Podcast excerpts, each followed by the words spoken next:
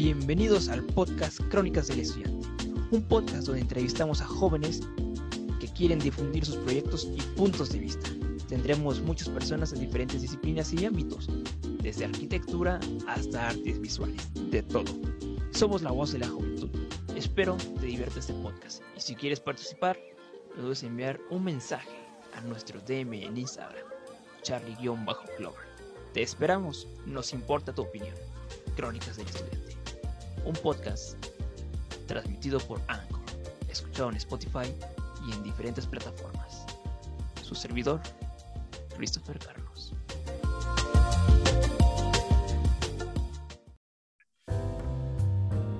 Hola, ¿qué tal? ¿Cómo están? Bienvenidos sean a un nuevísimo episodio aquí con Ricardo. Hey, ¿qué tal? ¿Cómo estás? Hola, hola, mucho gusto. Pues bien, aquí andamos, ahí, sonriendo. sonriéndole la vida. Cool, ya, ya es nuestro episodio número 24. Y bueno, ya dijimos que nuestro invitado es Ricardo, que está estudiando, perdón, ya terminaste la carrera, ¿verdad? Ya. Así es, justo, recién egresado, salidito del horno. Perfecto, justo egresado de la carrera de químico, bacteriólogo, parasitólogo. ¡Hey! ¿Qué tal? Cuéntanos sobre esta carrera, cuéntanos básicamente qué es.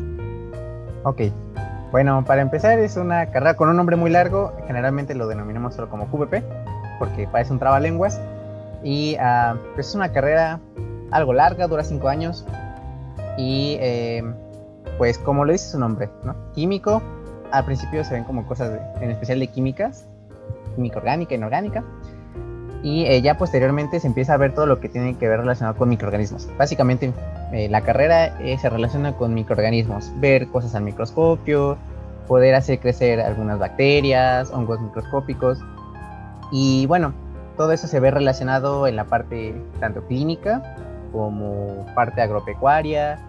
Entonces tiene diversos puntos de vista, como que tiene una cuchara en todo y es una carrera bastante interesante para aquellas personas que les gusta estar en un laboratorio. Es muy, muy eh, apasionante en, ese aspecto. Ok, ahora cuéntanos, ¿qué fue lo más, lo más atractivo de esta carrera? Que digas, ah, esto me emociona tanto por eso y aquello. O sea, lo más bonito, que digas, ah, eso está padre. Pues bueno, cada quien habla bien de su, de su carrera, ¿no? Pero eh, a mí en lo particular me gusta muchísimo el hecho de que tengas que estar mucho tiempo en un laboratorio, eso es algo muy padre. Generalmente no te la pasas sentado como en la mayoría de, otras carreras, en un salón de clases y tomando notas, sino también tienes que manejar más las manos. Eh, usas mucho el microscopio, algunas escuelas ya ni siquiera cuentan con eso, ¿no? En una clase de biología.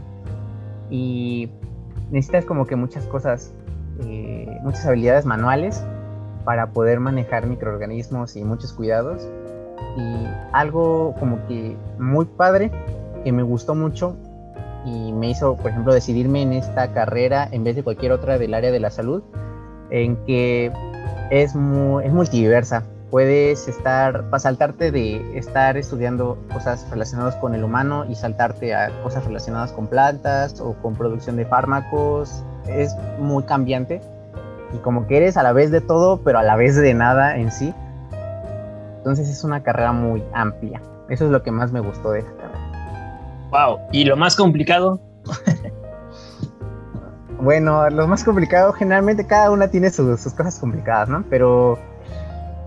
Mm, pues aquí los maestros se forjan más para, pues que seas un buen profesionista, ¿no? Ya que, pues sí, lo que hagas en el futuro en general, todas las carreras, pues va a repercutir mucho en otras personas.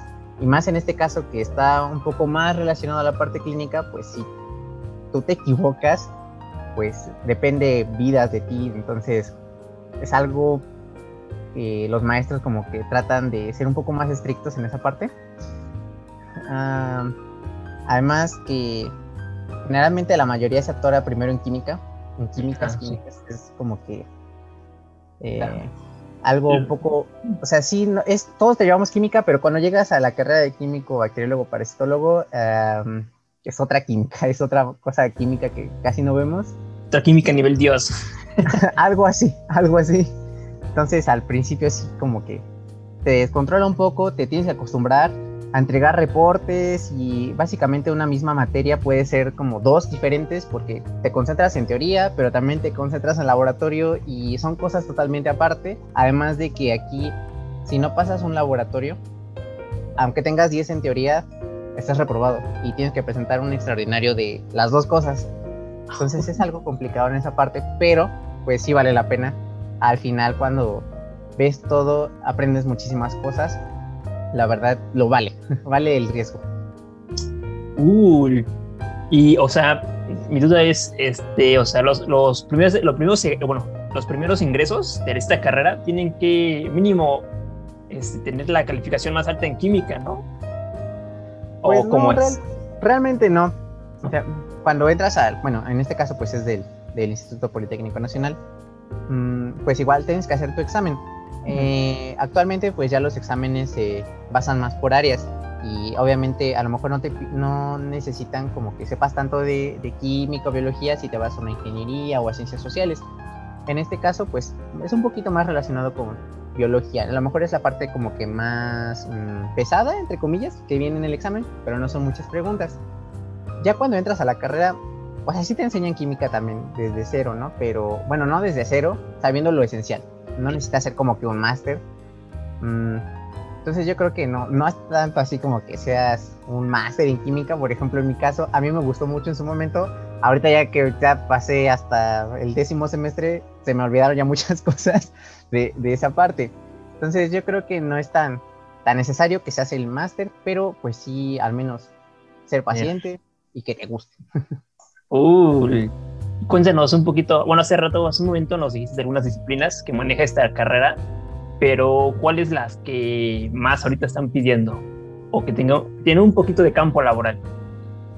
Ok, pues como tal, la carrera aceptaría, acepta, pues digamos, la mayoría de, las carreras, ah, eh, de hecho, eh, la mayoría de las personas que entran vienen de escuelas que no tuvieron una especialidad antes, una prepa sin, una carrera técnica, o que estaban en ciencias sociales y se cambian a ahorita ciencias médico-biológicas. Eh, pero yo creo que en general es como que muy general en todas las universidades, pues yo creo que es trabajar en equipo, principalmente trabajar en equipo, saber tratar a las personas, más si es una carrera relacionada a pues el trato directo con otras personas, mm, ser ordenado, porque aquí es, tan, es importante tanto para eh, ti mismo como para las demás personas que seas ordenado porque cualquier eh, descuido puede poner en riesgo a otras personas y a ti mismo, entonces hay que ser muy cuidadosos. Y em, pues yo creo que más que nada ser muy curioso, tener mucha curiosidad de aprender cosas nuevas porque a final de cuentas los microorganismos pues son cosas que ni siquiera vemos, ¿no? No, podemos ver a simple vista.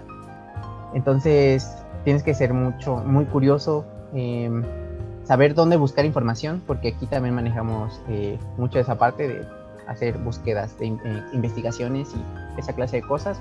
Entonces yo creo que en, general eso es lo, lo, lo, principal. Ya no es tanto que, ay, que seas un erudito en química, en biología, no necesariamente. Eso se aprende ya el camino, en el camino. Sí, es que, es que tienes que ser este, activo, ¿no?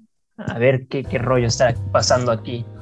Hey, y cuéntenos antes de terminar en ese espacio, que iremos a otro espacio, eh, alguna anécdota muy, muy chida que digas hey, en algún laboratorio, algo que quieras contar, una anécdota padre, divertida o fastidiosa. Ay, no sé, yo, son muchas cosas. De hecho, obviamente, pues cada materia pues tiene su laboratorio y los maestros son diferentes. Entonces, la verdad, tú, tú vives muchísimas cosas dentro de los laboratorios. Todo, también depende de los maestros que tengas, ¿no? Como todas las materias. Unos maestros son muy, accesibles, eh, cotorros, muy padres, y otros maestros son muy, muy estrictos, eh, a veces de manera innecesaria.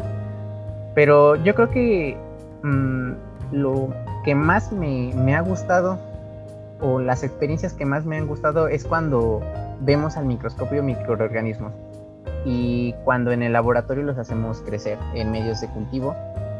Porque es algo que generalmente nadie se imagina eso, ¿no? Generalmente pensamos en microorganismos y, ah, nos hacen daño. nos producen enfermedades. Sí.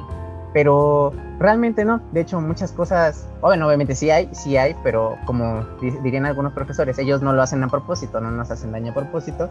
Simplemente vivieron ahí, están viviendo ahí y pues casualmente nos están haciendo daño. Pero eh, me gusta mucho esa parte, verlos eh, crecer, saber cómo pueden crecer y toda la, la variedad de microorganismos que existen. Eh, actualmente se conoce aproximadamente el 1 o 2% de todos los microorganismos existentes en el mundo. Entonces, es algo muy padre que tú los puedas ver, tener de cerca y manejarlos. Creo que eso es lo que te deja más eh, satisfacción de toda la carrera, poder ver a los microorganismos de cerca. Creo que eso, es algo que nadie puede hacer wow, es otro mundo aparte, ¿no? O sea, entras en un momento cuando ves el microorganismo así en tu mente y ves, oh, otro mundo, ¿no? Exactamente, sí, pues sí, es como, pues sí, un micromundo muy, muy, muy interesante, muy variado, así como nosotros, ¿no? Son muy diferentes, interesantes. Así como la película del hombre hormiga. Algo así, sería muy padre. Sería muy padre poder uh, creo que eso es lo único que nos haría falta a nosotros, podernos comunicar con los microorganismos para saber qué, qué es lo que quieren hacer y qué es lo que, lo que piensan. Bueno, si eh, hubiera un pensamiento como tal de los microorganismos, pero creo que eso es lo único que nos hace falta. Yo creo que sí la hay, pero bueno. Puede ser. Era chido meternos más en ese tema, a ver si nos da tiempo, ahorita podemos platicar un poquito, pero hey, ahora, vayamos con tu otro hobby. Eh, se preguntarán por qué están usando batas, se suponen que no son batas. Estamos usando eh, casacas de, taekwondo. Yo en mi caso soy cinta amarilla, me quedé en cinta amarilla. En el caso de Ricardo es cinta roja, pero pues por alguna razón no tiene la de roja. No, todavía no la cambio, está en el cambio, pero ya se roja. Pero es cinta roja, que, que les quede clara. ok, pasemos un poquito más al taekwondo para que ustedes no lo sepan, para quien no sepa de este deporte, el taekwondo es un arte marcial coreano moderno, el cual se fundó el 11 de abril de 1955 en Seúl, capital de Corea del Sur. Y bueno, es una disciplina que muestra formas de realizar nuestro espíritu y nuestra vida a través del entrenamiento de un cuerpo y mente. Actualmente ese deporte se ha convertido en un deporte, dos veces deporte, en un deporte oficial que se catalogó en los Juegos Olímpicos en el año 2000 en Sydney. Primera vez, eh, es un deporte muy antiguo, pero muy novato, muy bueno, no novato, pero muy nuevo en los Olímpicos. Ya apenas hace 20, ay, güey, hace 20 años que está en los Olímpicos. Platícanos sobre tu hobby, ¿cómo, cómo empezó este momento de taekwondo? Pues, bueno, yo empecé, pues, algo grande, podríamos decirlo así. Empecé cuando tenía 15 eh, lo ofrecían como actividad cultural en, mi escuela. Y no sabía exactamente, pues no era así como que dije, ah, quiero taekwondo, pero dije, no sé, se me hace algo diferente, no me imagino yo ni siquiera dar una patada a alguien. Entonces dije, vamos a hacerlo como un reto personal. Y de ahí eh, asistí a los entrenamientos, fue algo muy padre porque manejas ahora sí que todo el cuerpo aunque la mayoría piensa que son muchas patadas, manejas todo, todo, todo. Y yo creo que es un deporte muy completo, pues si se quieren poner en forma así, pues musculoso, obviamente entrenando bien. yo no estoy así, yo no estoy así, pero eh, entrenando bien, si tiene, tienes eh, pues un, un, cuerpo pues bien trabajado y una muy buena resistencia física. Y a partir de ahí me seguí, me seguí, me seguí. Hasta, hasta ahora actualmente eh, en mi escuela también ofrecen la, la actividad y pues lo estamos llevando en línea, entonces pues ahora sí que seguimos todavía hasta ahí. Uy, yo pues lo dejé lamentablemente por una otra cuestión y bueno, ok, los tipos de patada. Eh, existen varios tipos de patada, pero vamos a decir los básicos. Es el chagi que es la patada frontal. Eh, el que es la patada lateral. Sí, ¿no? Y la patada hacia atrás ¿Cuál era? Ah, Doi, No, Chagi, ¿no? Cuando es hacia atrás con giro, se llama Tichagi. Chagi. Es que ya mis conocimientos de cuando ya están obsoletos aquí. Pero, hey, a ver, algunas, vamos a comenzar con las anécdotas y ahorita hablamos un poquito sobre los Juegos Olímpicos y lo de Taekwondo tradicional y moderno. ¿Alguna anécdota divertida que, que tengas en el Taekwondo al principio, cuando iniciaste? pues yo creo que muchas, al principio, pues sí, vas, lo primero que tienes que ir agarrando es, flexibilidad y como reaccionar ante los golpes para estar todo el tiempo atento. Digo, generalmente un combate te dura como aproximadamente tres minutos en total pero esos tres minutos son los más largos de tu vida porque te cansas como si hubieras corrido kilómetros. Eh, y bueno, cuando vas empezando, pues va tranquilo, patadas básicas y así. Eh, generalmente, yo cuando empecé era muy, muy, muy delgado. Así súper, súper delgado. Y generalmente, pues en taekwondo te catalogan por, eh, por peso. Sí. ya cuando asistí a mi segundo combate, ya era cinta verde. Y eh, pues nos hicieron las clasificatorias. Ya para ese entonces, em, pues nos pesaron y todo. Y ya, pues estaba bien confiado. Yo dije, ah, sí, ahora sí. Generalmente me cuesta un poco de trabajo el combate porque pienso mucho qué es lo que voy a hacer, qué patada voy a dar y así. Dije, no, sí, vamos a, vamos a ganar una medalla. Quiero, quiero ganar una medalla, quiero ganar mi combate porque para ese entonces no había ganado mi, mi primer combate todavía. Y ya, entonces estaba así ya todo, estaba nervioso, pero entusiasmado. Y pues resulta que no había nadie de mi peso, porque era extremadamente delgado, como para que alguien estuviera conmigo en combate. Y pues les dije, no, pues aunque sea que combata en la siguiente categoría, no hay problema. Pero me dijeron que no se podía. Y pues ya, como yo era el único que estaba en esa categoría, me dieron la medalla de primer lugar. Y fue mi primer medalla de oro. no manches. Tan delgado. wow. Wow, wow, wow, wow. Cool. Mira qué padre, ¿no? y ya, pues, muchos se, o sea, les daba risa, ¿no? Pero dije, bueno, o sea, ya ni modo. O sea, sentía feo porque dije, ¿cómo me gané esta medalla? Sin, sin no hice nada, realmente no hice nada, pero bueno, ya después de eso ya eh, cambié a adulto y ahí ya había más. Ay, güey. y ahí sí ya. Ahí sí ya gané mi primer medalla. ¡Eh, qué bueno! Excelente, cool. Pues sí, y de hecho, pues nos conocimos por parte de mi profesor Israel Reyes. Un saludo si lo estás viendo. Este, pues va, yo, yo inicié igual a tu edad. Cuando tú iniciaste, o sea, yo tenía 15, 16 años. Y la verdad, pues eras el único de mi, de mi peso, porque los demás estaban chiquitos y era como de, ay, por fin viene. Cuando no venía, cuando no vienes, como de, uy, ¿con quién? Sí, sí. Yo, yo soy de corazón de pollo porque no puedo patear a, a, alguien menor que yo, ¿no? Y es una cosa que me causó factura en los pocos combates que tuve. Y ya cuando estaba con, con Lalo, un saludo si lo estás viendo, muy pronto estar aquí, Crónicas, eh, pues ya éramos el dúo dinámico, ¿no? De las patadas. Ay, cuando me desmayé también.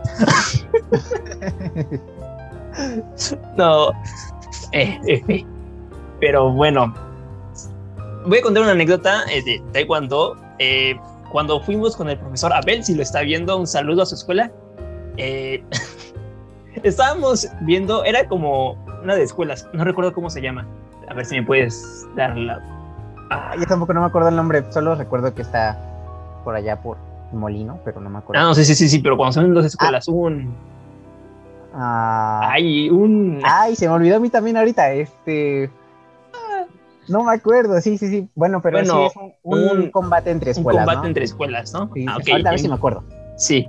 Bueno, el chiste es que estábamos en, las escuelas, todo ese rollo, ya teníamos nuestra, toda nuestra protección, nuestras videras, cascoderas, todo ese rollo. Eh, y luego yo le dije a Ricardo, oye, me pondré la, la. Ay, ¿cómo se llama esa cosa? Ah, se me olvidó. ¿El protector de abajo? Ah, el protector, el protector de las zonas bajas. La concha. La, concha. El protector de las zonas bajas. Me lo pondré y me dijo Ricardo, sí, pero no voy a pasar algo. Yo dije, ah, ok. Y pues yo no me la quería poner porque estaba muy estorboso todo ese rollo. Entonces, llevo al combate.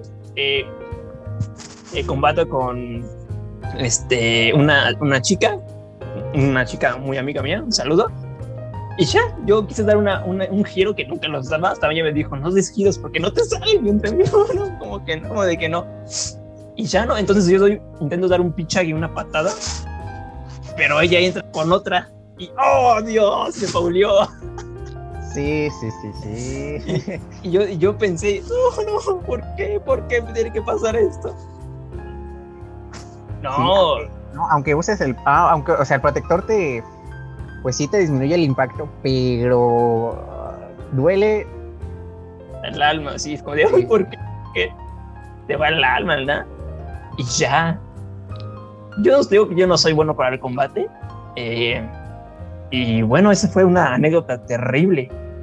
Otra fue cuando fui, al poli ahí en Zacatenco, otra igual de escuelas, y yo era como de los que socializaban primero porque tenían nervios, obviamente. Estaba una chava de cinta roja, yo era cinta naranja en ese momento, y le dije, no, pues, hey, hola, ¿qué tal? ¿Cómo estás? El combate está chido, y la chava no, no dijo ni nada, seria. Yo entre mí, mm, ok, el combate ya, ¿no? Ya empezó. Entonces le da yo dos pichagis es que me sueltan una a la cabeza. Vi estrellitas, me quedé pendejeando ahí como unos segundos y dije, ¡ay!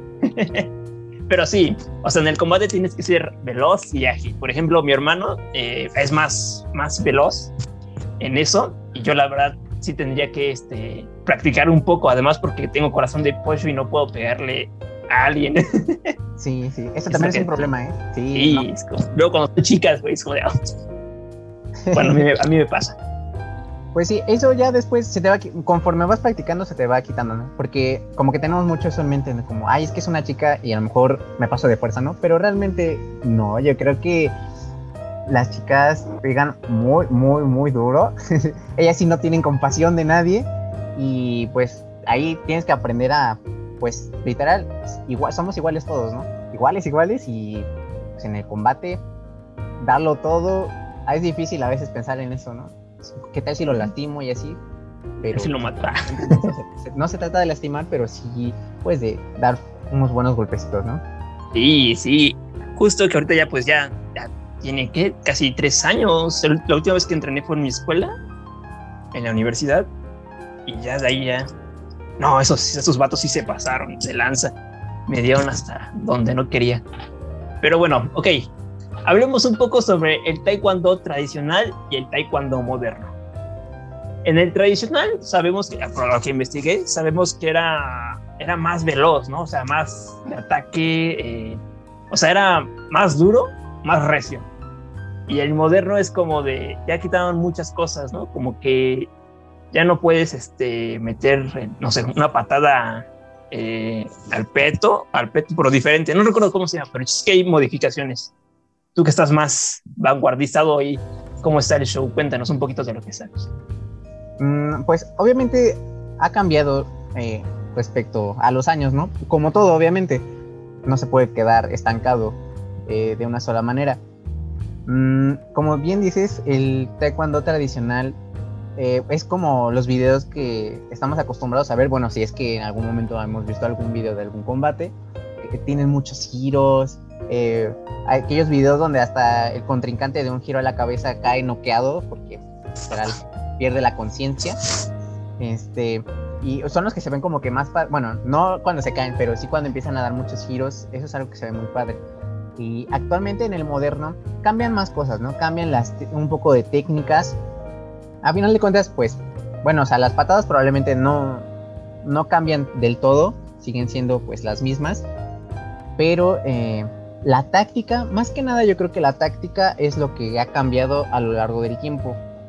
Eh, más que nada porque ya en las competencias oficiales pues ya se opta por ocupar el, peto electrónico más que nada porque a pesar de que cuando están en un combate hay eh, cuatro personas o más viendo el, el combate para ir marcando los puntos, eh, a final de cuentas no es suficiente, ¿no? Porque, o sea, te decía, son aproximadamente tres minutos, pero en tres minutos pasan muchas cosas. No son veloces. A lo mejor ocho ojos no son suficientes para poder eh, ver cualquier eh, patada, ver si entra o no entra. En esos momentos los jueces te tienen que, como que se tienen que juntar y discutir qué es lo que vieron entre ellos y de ahí definir un punto, se ve sido dudoso.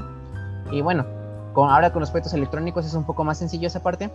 Aún están los jueces porque bueno, sí tienen que estar revisando qué es lo que está pasando, pero pues ya es más fácil. Pero aquí el problema es que también depende mucho del tipo de, peto que ocupen. Hay de diferentes marcas como en todo, pero eh, los sensores son diferentes entre sí. Eh, hay algunos sensores que probablemente abarcan todo el empeine de, del pie y algunos solo tienen puntos específicos, ¿no? Entonces, a lo mejor tú puedes dar una patada de taekwondo tradicional, así con giro y todo, pero a lo mejor no tiene la potencia necesaria como para que el sensor lo, lo detecte. Entonces, más que nada aquí, ahora se enfoca un poco más en meter el punto y que se el sensor lo detecte. Más, más que nada. Pero yo creo que, bueno, a final de cuentas, no cambia tanto, aunque sea tradicional y moderno. Mm, sí, hay algunas patadas que a lo mejor quedan un poco aparte porque ahora sí que literalmente casi te vuelan la cabeza, ¿no? casi, casi tú ves algún, bueno, luego a mí me daba cosa ir a los combates y ver cómo caía el chico o la chica así totalmente inconsciente. Yo decía, chin, no me vaya a tocar a mí, ¿no? Que, que me quede inconsciente en la primera patada que me den. Entonces, pues a lo mejor también es algo, algo muy grave porque ha sido muy poco, pero sí ha habido personas que literalmente se quedaron dormidas en el combate y ya no, ya después ya no se pudieron levantar, literal. Entonces, pues sí es un poco complicado manejar, pero aún así el taekwondo sigue teniendo la misma disciplina que al principio y las mismas tácticas, la misma manera de entrenamiento, solo cambian las técnicas de patada. En, conclusión sería esa parte. Cool. Bueno, pues ahí, ahí tenemos, sí, porque ese momento estaba checando varios combates y sí, como que tienes que pegar recio, ¿no? Porque yo decía, ay, pateó, o sea, yo lo vi que, que pegó y no, no, hasta el punto. Pero pues sí, es como dices, ¿no? Tiene que ser golpe directo para que entre. Y bueno, para que no sepan, las puntuaciones son las siguientes. Patada al peto es un punto. Patada a la cabeza son tres puntos. Patada con giro a la cabeza son cuatro puntos, ¿no? Y... Creo, que, creo que ya al final eh, están bien, nada más creo que ahora las patadas directas al peto cuentan como dos puntos, la que sea, y el que ahora cuenta un punto es puñeta, el, cuando tú llegas a meter el puñetazo. Que ya lo ocupan mucho, ¿no? Está chillando. Ahora sí, sí, eh, creo que es algo que se ocupa mucho porque es algo que tienes a la mano, es más fácil que lo detecte el sensor y a final de cuentas eso te hace que tanto el, oponente se retire un poco porque si lo das fuerte y bueno cerca de la boca del estómago pues se te sale el aire, bueno se le sale el aire a la, a la persona y como que necesita ahí tantito tiempo para recuperarse y es cuando tienes que aprovechar. Pero pues depende mucho de cómo, cómo lo, lo manejes. Uy, sí, yo cuando daba, a mí, yo nunca, bueno, algún día que daba golpe, o sea, en algunos combates, a mí me daba miedo porque yo lo metía así, imagínate, se me rompe mi muñeca. ¡Ah! Por eso luego digo, ay, ¿cómo, cómo, cómo golpeo? Porque si lo golpeo así, mi muñeca va a todo, se, se truena. Pero pues, es la estrategia, es, ahí está lloviendo por acá es la estrategia, es el rollo, eh, moverte. Ya hasta me dieron ganas de, entrenar o con que sea. Eh, ay, sí, recuerdos, ¿no? Muy, muy padres y muy, muy bonitos. Y más cuando, cuando entras en combate, la adrenalina está al tope. Aunque, aunque vean a dos güeyes dando patadas, tiene su chiste. Aunque vean que, que estamos protegidos y dicen, ay, ¿por qué no se quitan? No, aunque tengan el peto, sí duele, sí se siente. Yo recuerdo unas patadas de Ricardo. ¡ah! no. no, y eso, deja tú, yo también, luego cuando me ponían a entrenar con cintas negras, que ya llevaban más tiempo, igual, eh, o sea, sientes el golpe, te duele, pero no, me aguanto, me voy a aguantar, me voy a aguantar. El orgullo ahí está, ahí, me aguanto, pero te sacan el aire así como, ¡ay! Sí, y luego así, luego tú, la verdad, te tranquilizabas un poco. Yo nunca sentí una patada fuerte que digas, ¡ay, cabrón! las medidas también, que era lo bueno. sí, no, sí, bueno, digo, tan solo nos llevamos diferentes, bueno, por algunos años y pues los niveles, bueno, los, las cintas pues eran diferentes. dije, no, no. Tranquilo, soy blanca. Pero, hey, ahora vayámonos ahorita un poco a lo que está viendo, ya para cumplir un poco. Juegos Olímpicos. Se acercan los Juegos Olímpicos de Tokio 2020 en el 2021, ¿ok? Sí. Bueno, pues aquí tenemos a tres, a tres participantes mexicanos que he checado y que están pegando muy duro. Una de ellas es la queridísima, queridísima, queridísima María, María del Rosario, que va, tal vez sea su última, su última rondada en esos Juegos Olímpicos, ya a punto de que se, se jubile, ya de hecho ya, será su último, su último, bueno, su última entrada en los Juegos Olímpicos y de ahí, bueno, ella estará y estará Carlos, Carlos Sansores, en el peso de 80 kilogramos. Bueno, él eh, tuvo una competencia, bueno, los que vamos a nombrar aquí tuvieron una competencia en 2019 en los Juegos Panamericanos de Lima. Entonces, Carlos Sansores es uno, de los chavos que están pegando duro, se llevó plata. Y, hey, enhorabuena para Carlos Sansores. Bueno, yo la verdad estaba checando los combates de 80 kilogramos a 40 y los de 80 ay, no, me dan una flojera. Porque, o sea, sí pegan recio, lo que sabemos que es recio, pero están muy ahí como que, o sea, no es muy mucha ligereza. Sí, sí, sí, sí, claro. Es lo que, ah. Exacto, sí. Es que fíjate que eso depende mucho del peso. Hazte cuenta que mientras más delgado eres, pues eres más rápido y a lo mejor las patadas no son tan fuertes. Ah. Pero si eres más rápido, haces más giros y así. Y mientras más va aumentando el peso, pues no te puedes mover tan rápido porque estás más pesado, ¿no? Pero las patadas son más fuertes. Entonces, a lo mejor esa es la, diferencia entre los pesos. Bueno, entonces hubo un combate en, los Juegos no, Panamericanos, perdón, si lo pueden checar. Eh, fue Cuba contra México, en donde Carlos perdió contra el cubano y se llevó la plata. Pero hey, y ahorita la chica que está pegando durísimo es Daniela Sausa. Ella es una taekwondoín de 21 años que hace un momento se llevó, hace un momento, en los Juegos Olímpicos se llevó el oro en la categoría de 40, femenil de 40 kilogramos. Te digo que ella es, como os digo, 40. Es muy, muy de ligereza, más patadas, un poquito de más giros y está, está cañón. Ahorita también este, se postuló para ir a, a los Juegos Olímpicos del 2020 como 40, o sea, de peso de 40, 45 kilogramos y enhorabuena. Ahorita, de hecho, el mes pasado, la última noticia que chequé es que hubo un torneo ahí en Cancún, un torneo panamericano de Cancún, de que se juntan varios taekwondoines de diferentes partes del mundo para ahí este, entrenarlos un poquito más, o sea, un torneo amistoso que te lleva a generar puntos para que entres a la liga, ahora sí, a los Juegos Olímpicos. Pero, hey, estén atentos porque eh, se va a venir interesante, ojalá. Le voy mucho a Daniela Sousa, ¿no? Que, es, su primer este, eh, olímpico y que le vaya enhorabuena. Pero, hey, bueno, vamos a concluir rápido con ese tema de los microorganismos. ¿Qué, pasaría, no? Si, si estos te hablaran. A ver, cuéntanos, Ricardo. ¿Qué estaría, qué, estaría lo, ¿Qué sería lo cool? O sea, el reino cuántico. pues yo no sé. Eh, generalmente hay algunos, o sea, hay microorganismos que son fáciles de, de que crezcan y algunos no tanto. Y pues si tienes que estar batallando. Al final es como todo, ¿no? A lo mejor te dan un plato de tu comida favorita, es como, wow, no, la coma. Pero si es algo que no te gusta, ardas. Como que sí, ¿no? Y si te lo dan todos los días y no te lo comes, pues no vas a crecer. Entonces, es algo como que muy misterioso.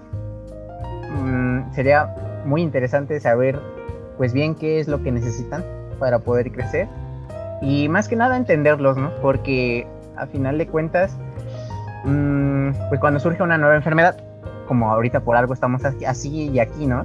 Pero este, cuando surge alguna nueva enfermedad es muy complicado al principio eh, poder descubrir cómo es que eh, nos puede, cómo es que nos produce daño, el por qué lo hace y cómo es que podemos detenerlo. Entonces, sería algo muy padre poder anticipar eso. Eh, supongo que va a ser un poco complicado, pero eh, esperemos que en algún futuro con una tecnología así como que muy padre pueda mejorar esa situación. Pero eh, creo que eso es lo que se me haría más interesante. Que realmente podamos, así como una, hacer podríamos hacer como quizá una tipo de entrevista como justo ahora y poder conocer un poco más de ellos porque hay muchas cosas que siguen sin resolverse y sería como algo muy, muy, muy padre. Un mundo muy, muy diferente. Sí, estaría chido entrevistar al cobicho. ¿Qué pedo? ¿Por qué nos matas? no, sí. no, sí, estaría cañón. Y dicen, dicen por ahí, leí una teoría que eh, si se llega, o sea, si se llegan a derretir los glaciares, que hay todavía bacterias antiguas, pero muy poderosas, ¿no? Ahí va, bueno, ahí resguardadas en el frío.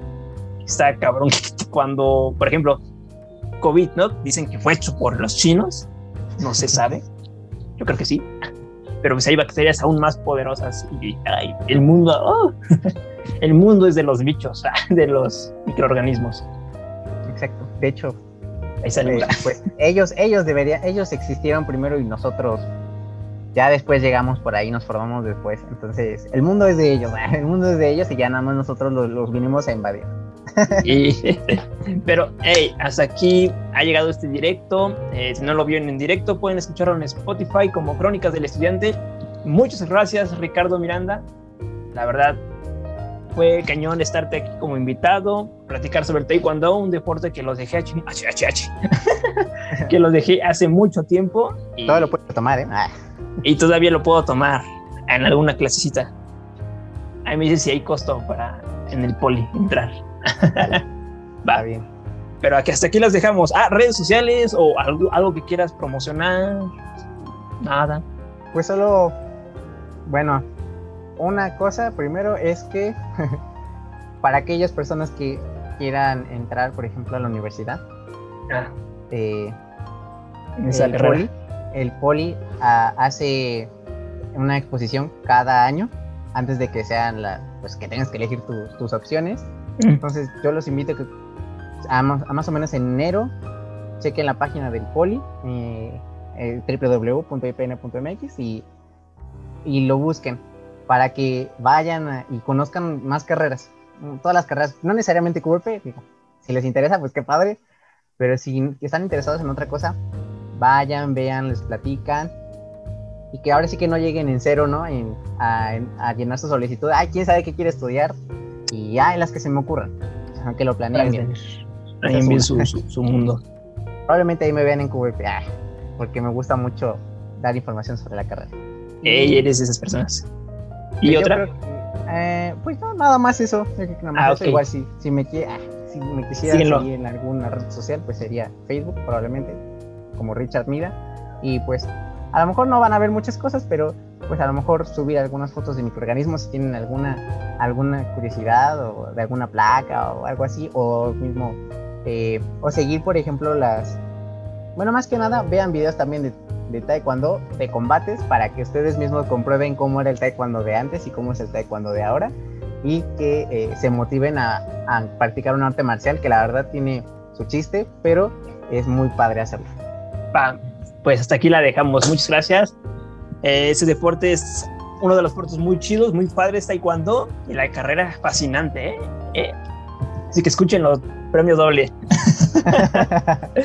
bueno, hasta aquí lo dejamos. Recuerden, nos pueden escuchar en Spotify como Crónicas del Estudiante y visitar nuestro canal de YouTube en Crónicas del Estudiante también. Bueno, let's go. Nos vemos. Bye. Gracias, gracias. por gracias a todos aquellos que están viendo el directo. Muchas gracias.